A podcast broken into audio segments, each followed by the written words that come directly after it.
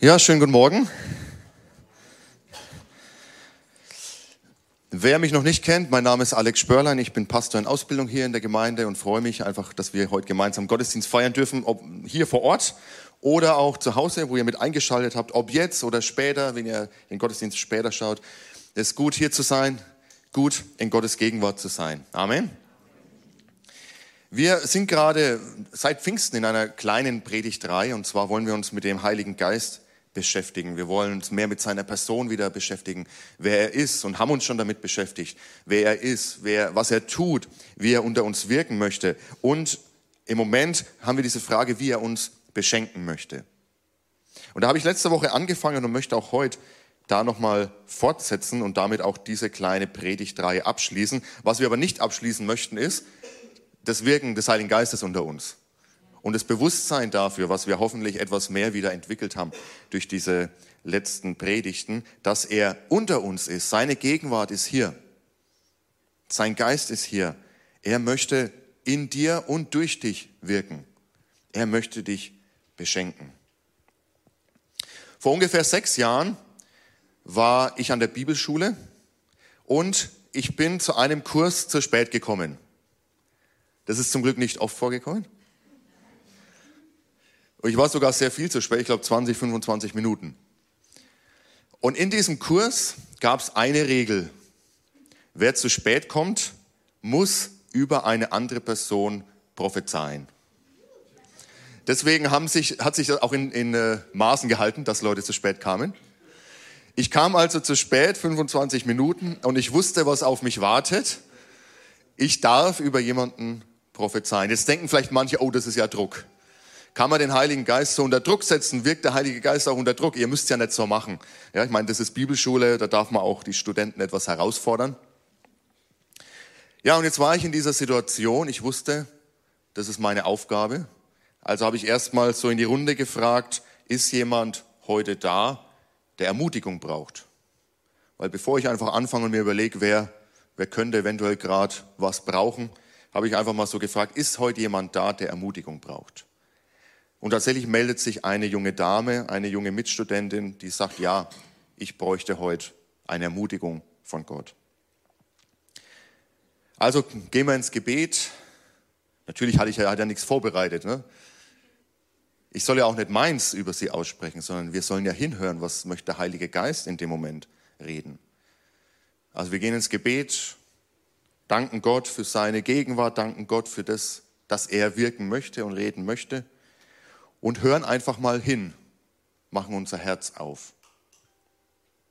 Und ich hatte das Gefühl, den Eindruck eigentlich nur eines Wortes, nämlich Ja. Da war nichts anderes. Einfach nur ja. Ich dachte mir natürlich, das ist ein bisschen wenig. also, Herr, kannst du nicht noch ein bisschen mehr schenken? also, ist doch ein wenig dürftig, aber gut.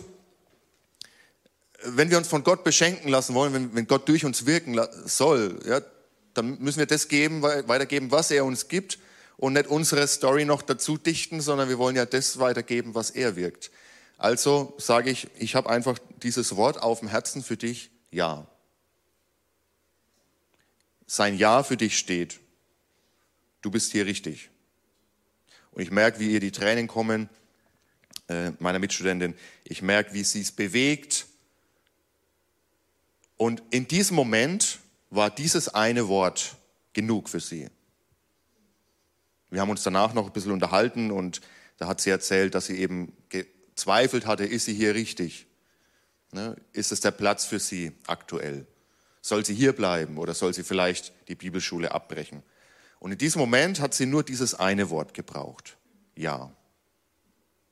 Also wenn dich das Thema unter Druck setzt, wenn wir über, das, über den Heiligen Geist sprechen, auch wenn wir über die Gaben des Heiligen Geistes sprechen. Und letzte Woche habe ich gesagt, er möchte unter uns wirken und er möchte durch jeden von uns wirken. Und mancher denkt vielleicht, oh, puh, wie soll das in meinem Leben aussehen? Wie, wie soll der Heilige Geist durch mich wirken können? Wenn ich das unter Druck setze, dann möchte ich dir diese Last etwas nehmen. Es ist ja nicht, es geht eben nicht darum, was du in dem Moment geben kannst.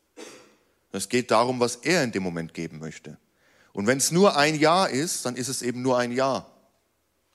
Und dann musst du dich nicht unter Druck setzen, dass du jetzt irgendwie was leisten musst oder was bringen musst oder Erwartungen von Leuten erfüllen musst vielleicht, die sagen, ja, ja, das ist ja wenig wenig, da müsste doch eigentlich mehr sein.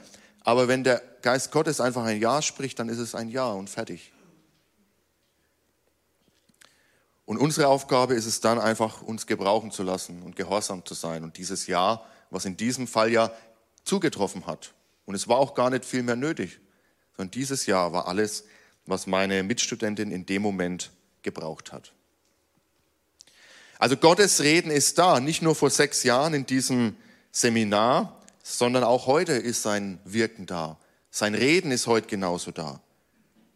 Und er möchte dich und uns durch seinen Geist genauso beschenken wie vor 2000 Jahren und wie vor sechs Jahren in der Bibelschule.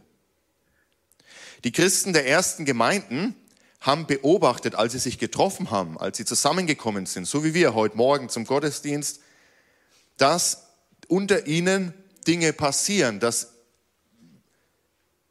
zum Beispiel jemand aufsteht und zu seinem Nächsten geht, ihm die Hände auflegt und da, wo die Person vorher krank war, sie Heilung erlebt hat, in diesem Moment. Das haben sie beobachtet.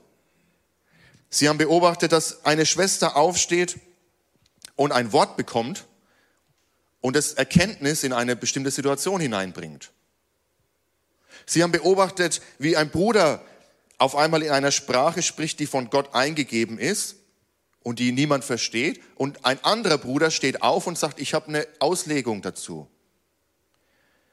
Sie haben beobachtet, dass da eine Schwester ist, die in Autorität Dämonen austreibt und die Kraft Gottes durch sie wirkt. Und da ist ein Bruder, der auf einmal für eine bestimmte Situation ein Übermaß an Glauben entwickelt. Glaube der Berge versetzt. Das ist das, was sie beobachten. Und ich kann mir vorstellen, wie sie das sehen und wie sie merken, irgendwas ist doch da los unter uns. Der Heilige Geist ist da und sie haben da keine Worte dafür.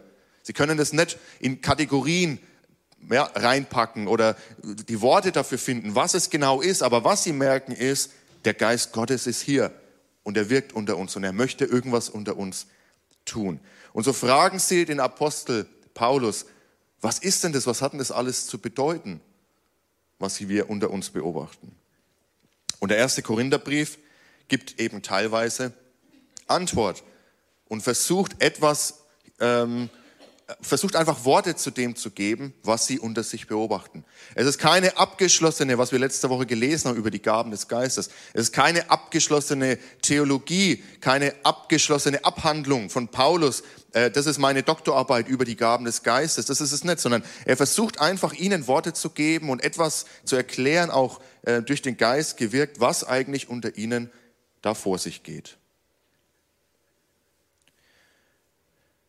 In unserer heutigen Zeit oder vielleicht auch unter uns erleben wir das aktuell nicht so, wie es die frühe Kirche und die frühen Christen erlebt haben. Scheinbar ist, scheinbar sind die Gaben des Geistes bei uns weniger geworden. Ich sage scheinbar. Vor allem, wenn es darum geht, die Vielfältigkeit der Gaben des Geistes zu entdecken. Warum ist es so? Ich habe versucht, mal einige Gründe auszumachen, warum wir scheinbar weniger dieses Wirken erleben, als es die Christen in den ersten Gemeinden erlebt haben. So sehr erlebt haben, dass sie eben gar nicht anders konnten, als Paulus zu fragen, was ist hier los unter uns? Ich glaube, ein wichtiger Grund ist eine Entwicklung der letzten zwei bis 300 Jahre und wir nennen das Rationalismus. Und der Rationalismus versucht alles, was wir beobachten, auf unseren Verstand herunterzubrechen. Alles, was wir sehen, alles, was wir erklären, muss mit unserem Verstand und mit Logik erklärbar sein. Und das schließt natürlich alles Übernatürliche aus. Aber der Heilige Geist in seinem Wirken lässt sich nicht in unsere Kategorien hineinpressen.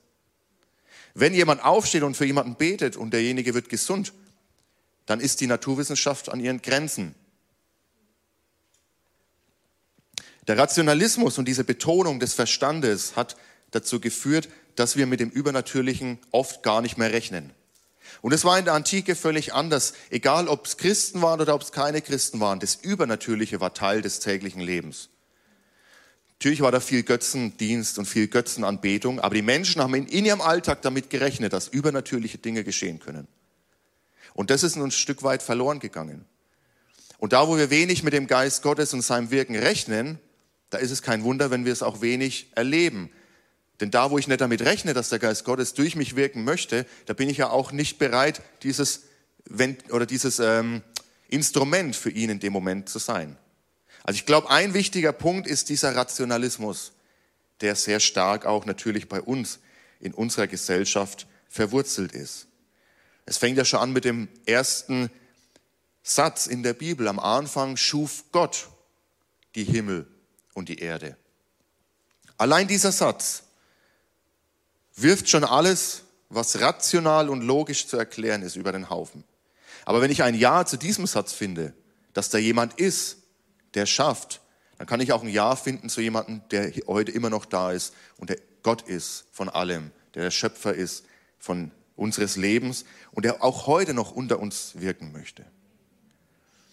Ich glaube, der zweite Grund, warum wir es vielleicht weniger, oder nicht vielleicht, warum wir weniger das Wirken des Geistes unter uns erleben, als es möglich wäre, aus meiner Sicht, so wie ich zum Beispiel die Korintherbrief lese, ist, dass wir ihm wenig Raum geben. Und das hat auch damit zu tun, weil wir wenig damit rechnen, geben wir natürlich dem auch wenig Raum. Was ist in euren Kleingruppen und Hauskreisen? Rechnet ihr damit, dass Gottes Geist da wirkt? Gebt ihr seinem Wirken Raum? Öffnet ihr euch für seine Gaben, die er schenken möchte?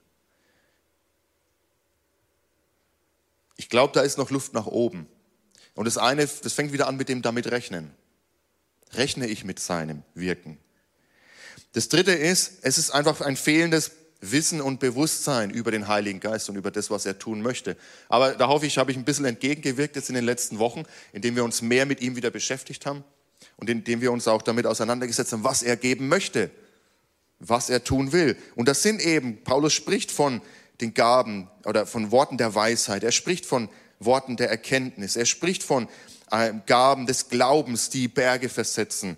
Er spricht von äh, den Gaben, Wunder zu tun, Übernatürliches zu tun. Er spricht von prophetischen Gaben. Gleichzeitig aber auch von Dienstgaben, von Leitungsgaben. Wir haben auch gelesen im Römerbrief von Seelsorgegaben. Also da, wo wir zu wenig wissen über sein Wirken und sein Tun, da rechnen wir auch wiederum nicht damit. Versteht das immer? Wir kommen immer wieder auf denselben Punkt zurück. Rechnen wir damit, dass er uns heute noch beschenken möchte. Ein anderer Punkt ist, denke ich, Unsicherheit. Unsicherheit. Was ist, wenn ich mich jetzt öffne für das Wirken des Heiligen Geistes? Was passiert dann? Gerade ich irgendwie außer Kontrolle? Bin ich wie so fremdgesteuert? Wie besessen? Wenn der Heilige Geist durch mich wirken möchte, was passiert da? Also ich kann mir vorstellen, dass bei dem einen oder anderen auch einfach Unsicherheit ist. Was ist, wenn ich mich öffne für sein Wirken? Was passiert dann mit mir?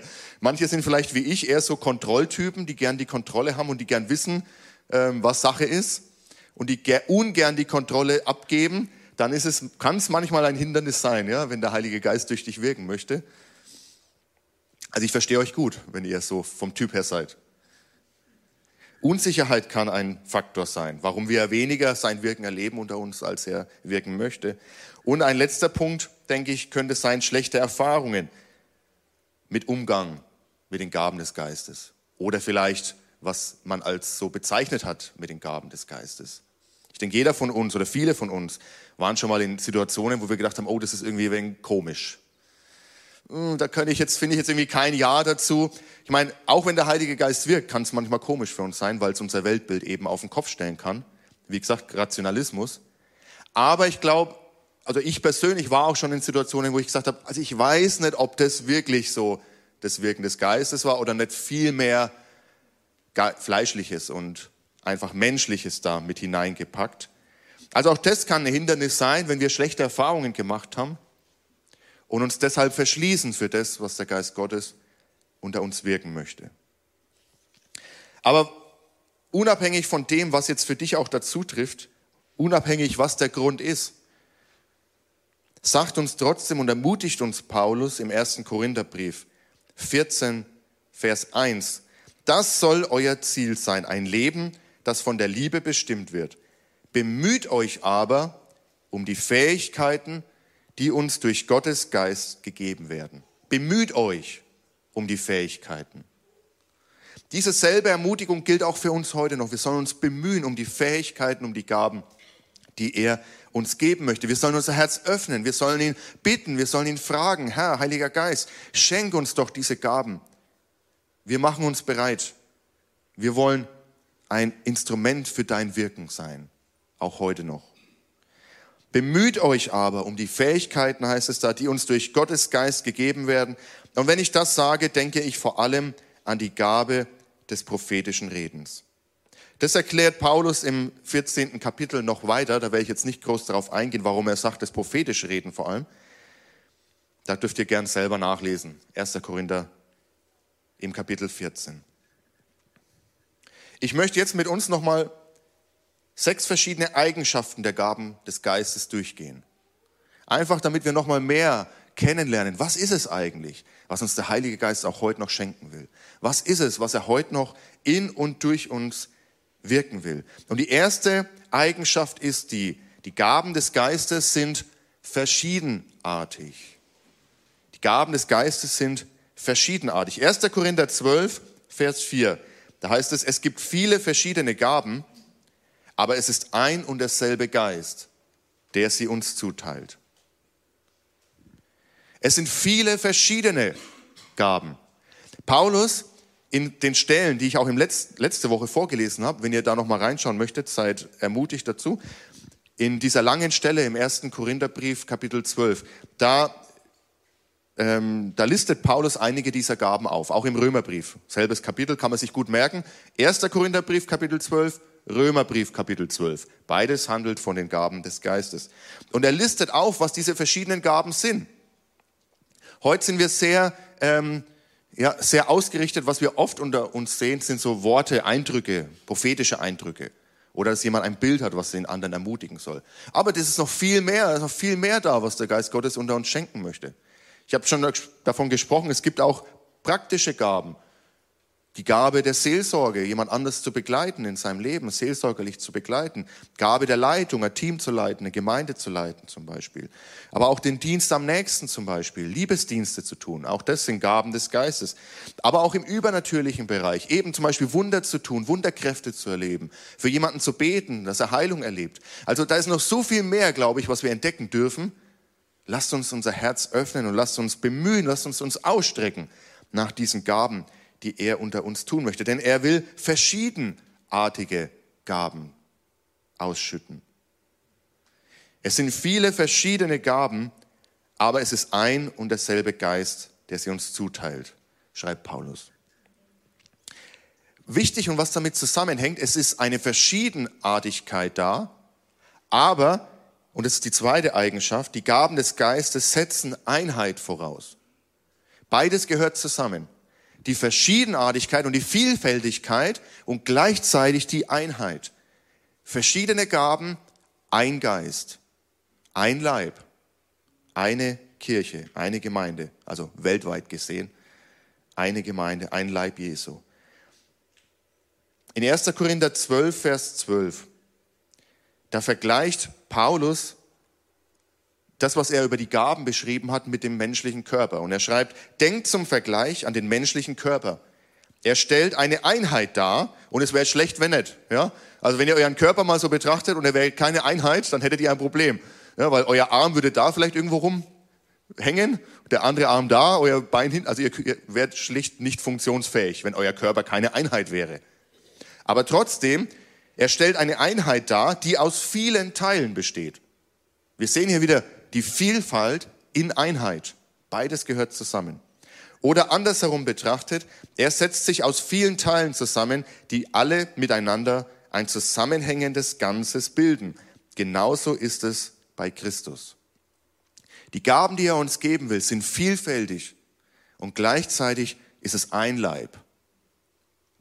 Und beides ist wichtig zusammenzusehen. Er schreibt dann noch weiter, wenn der Arm zum Beispiel sagen würde, ach, ich wäre lieber der Fuß, ja, dann hätten wir ein Problem, weil wenn alle Arme sagen würden, ich wäre lieber Fuß, dann hätten wir ja nur Füße, hätten keine Arme mehr. Wenn alle Augen sagen würden, ich wäre lieber Ohr, ja, dann könnten wir nichts sehen. Jedes Teil hat seine Berechtigung und so ist es auch mit den Gaben des Geistes. Die Gabe, die er dir gibt, hat seine Berechtigung für das Ganze. Sie ist nicht minderwertig, sondern sie ist gleichwertig. So wie der Körper durch die vielen Teile eine Einheit bildet, so ist es auch im Leib Gottes. Wir sind alle vielfältig gestaltet. Keiner ist wie der andere. Auch wenn es manches vielleicht einfacher machen würde. Ja? Aber zum Glück ist keiner wie der andere. Nicht mal ein Blatt seiner Schöpfung gleicht dem anderen Blatt. Das ist unser Gott. Er schafft in Vielfalt, aber er gibt auch Einheit dazu. Bei den Korinthern hat es nämlich nicht geklappt. Da waren viele Gaben da, aber die Einheit ist ihnen verloren gegangen. Der eine hat gesagt, ich gehöre zu dem, ich gehöre zu Paulus, ich gehöre zu Apollos, ich gehöre zu Petrus und so weiter. Die anderen haben gesagt, meine Gabe ist viel besser als deine Gabe, meine ist viel mehr wert als deine Gabe. Was willst du mit deiner kleinen Gabe da? Schau mal meine an.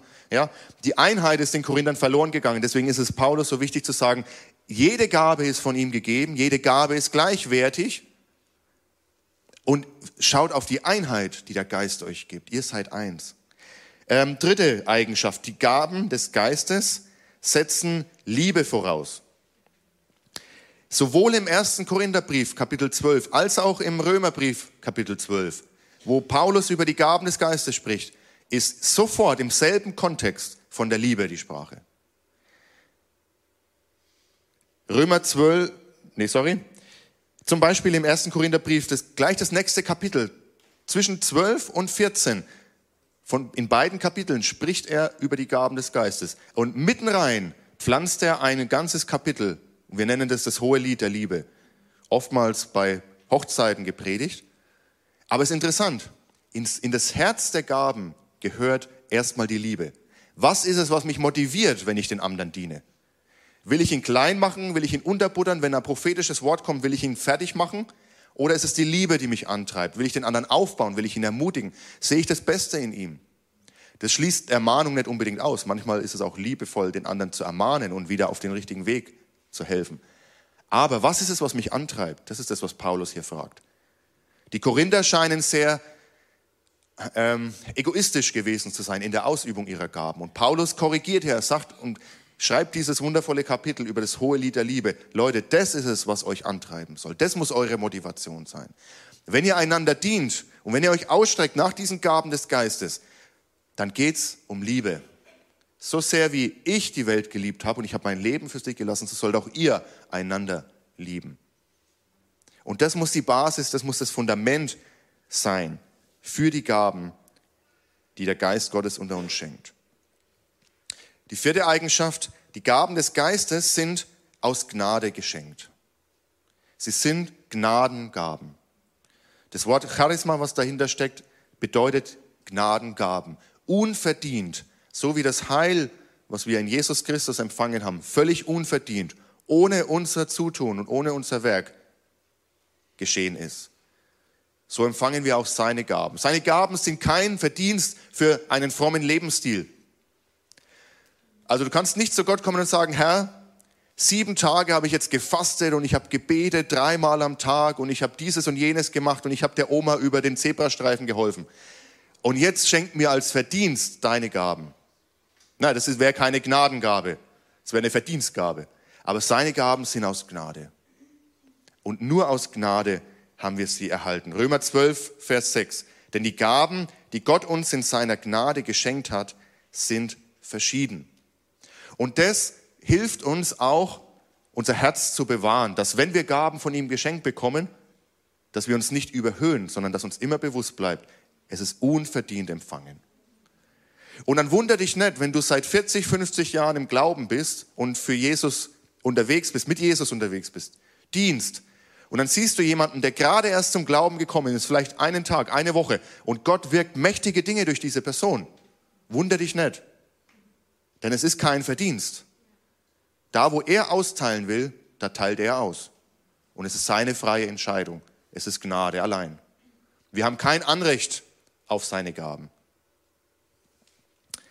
Fünfte, äh, fünfte Eigenschaft, die Gaben des Geistes sind nützlich, schreibt Paulus.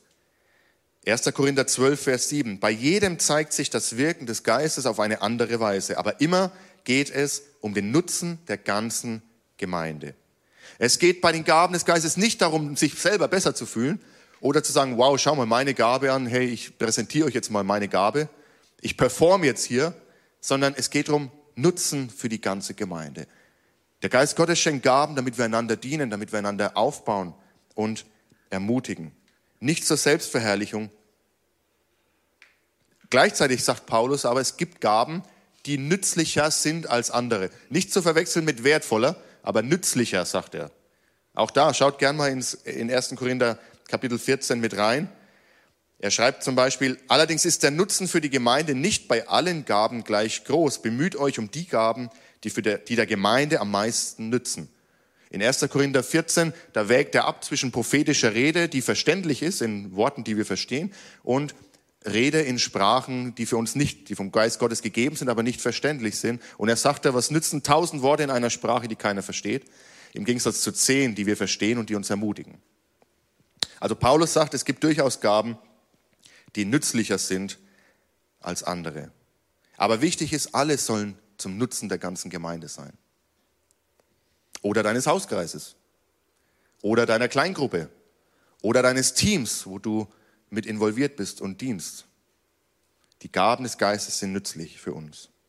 Und die letzte Eigenschaft, die Gaben des Geistes weisen Menschen auf Gott hin. Nur dann sind die Gaben des Geistes auch im richtigen Kontext, wenn sie uns auf Gott hinweisen.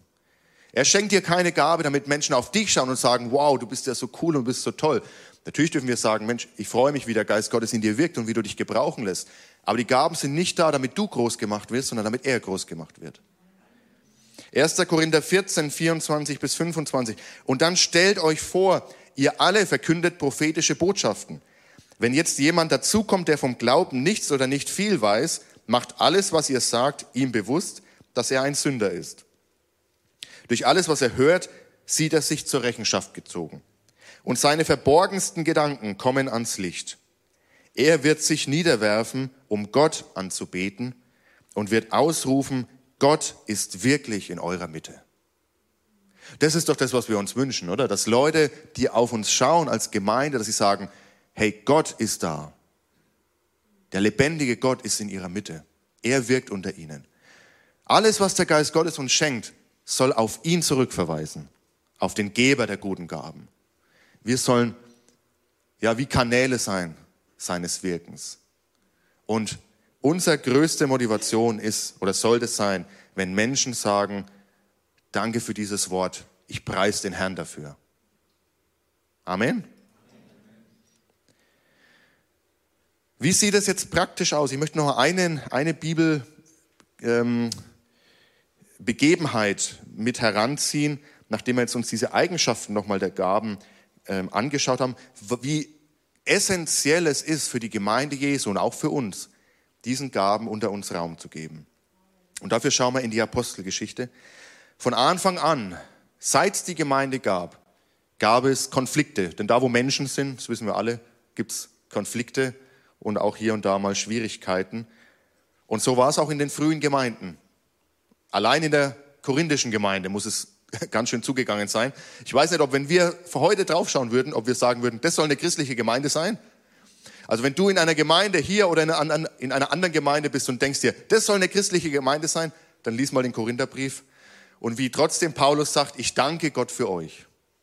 Egal wie es da drunter und drüber gegangen ist, sagt er, ich danke Gott für euch. Auch in der frühen Kirche gab es großes Konfliktpotenzial. Und eins dieser groß, größten Punkte war zwischen Judenchristen und Heidenchristen. Also Christen, die Juden waren und noch immer sind und zum Glauben an Jesus gekommen sind und Heiden, die zum Glauben an Jesus gekommen sind. Und diese Juden und Heidenchristen waren auf einmal in einem Leib Jesu versammelt und mit den völlig verschiedenen Hintergründen, völlig verschiedenen Kulturen und Verständnissen sollten sie sich finden als eine Gemeinde, als ein Leib. In 1. Korinther 12, Vers 13, da steht, denn wir alle, ob Juden oder Nichtjuden, Sklaven oder Freie, sind mit demselben Geist getauft worden und haben von derselben Quelle, dem Geist Gottes, zu trinken bekommen. Und dadurch sind wir alle zu einem Leib geworden. Paulus betont es hier nochmal so sehr, weil es in der Gemeinde scheinbar nicht funktioniert hat. Und auch in anderen Gemeinden hat es nicht geklappt. Da sind zum Beispiel Heiden zum Glauben an Jesus gekommen, haben auch die, die Taufe im Heiligen Geist erlebt.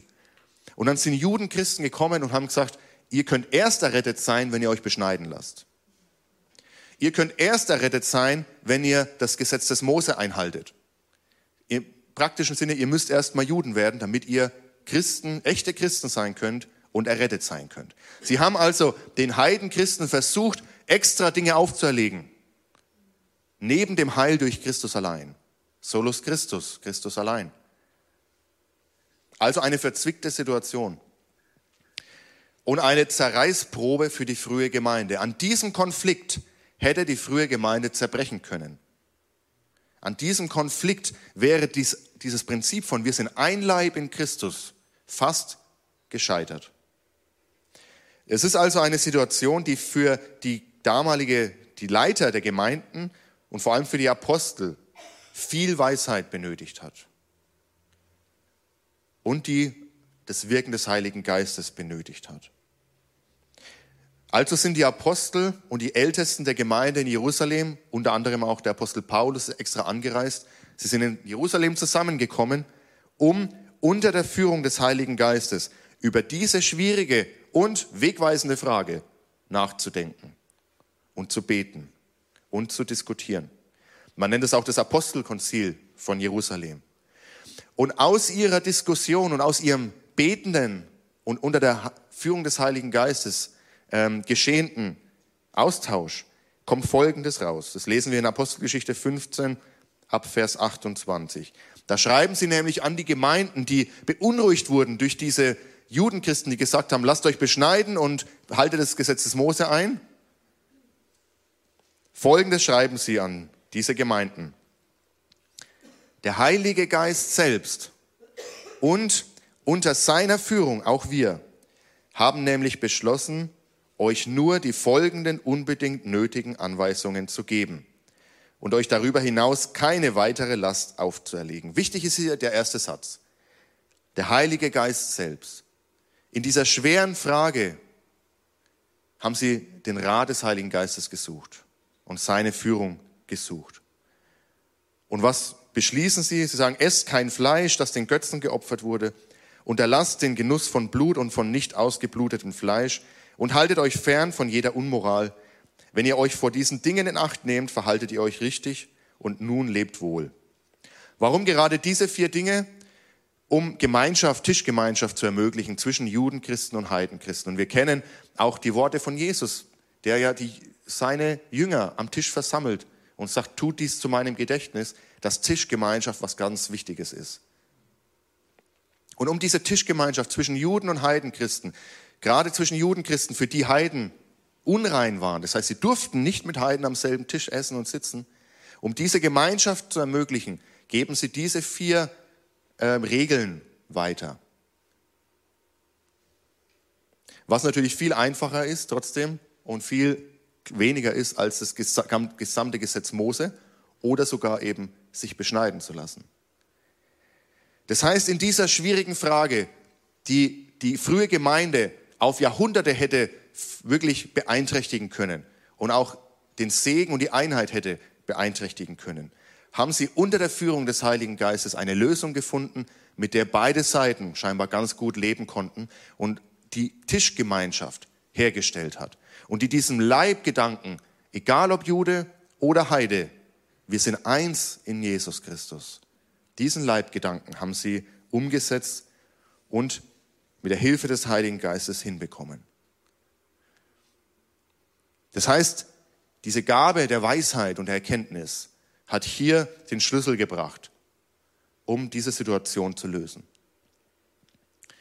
Und genauso wie die Gemeindeleitung und die Apostel zur damaligen Zeit, vor 2000 Jahren, vollkommen abhängig waren vom Heiligen Geist und von seinem Wirken, so sind doch wir genauso auch heute noch abhängig, oder?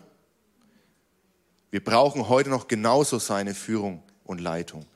Wir sind genauso mit schwierigen Situationen konfrontiert. Ja, nehmen wir nur mal Corona her. Wie gehen wir damit um? Wie können wir eins bleiben, trotz dieser polarisierenden Themen, wie zum Beispiel Corona? Da brauchen wir, wir sind total abhängig von seinem Geist. Wir sind hundertprozentig abhängig von seinem Wirken, von seinen Gaben unter uns. Und da ist Weisheit und Erkenntnis nur eins.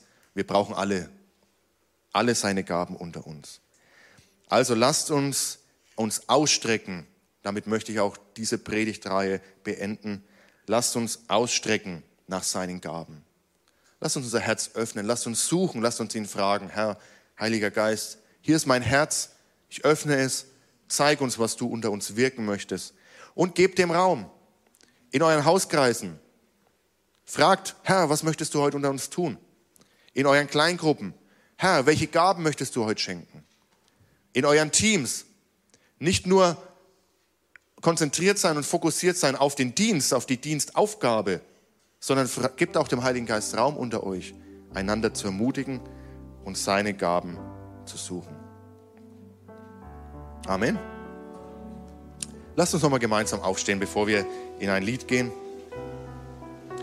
Möchte ich euch kurz eine, einfach die Möglichkeit geben, dass ihr euer eigenes Gebet zu Gott formuliert. Ihr habt, wir haben uns jetzt einige Wochen beschäftigt, nochmal mit dem Heiligen Geist.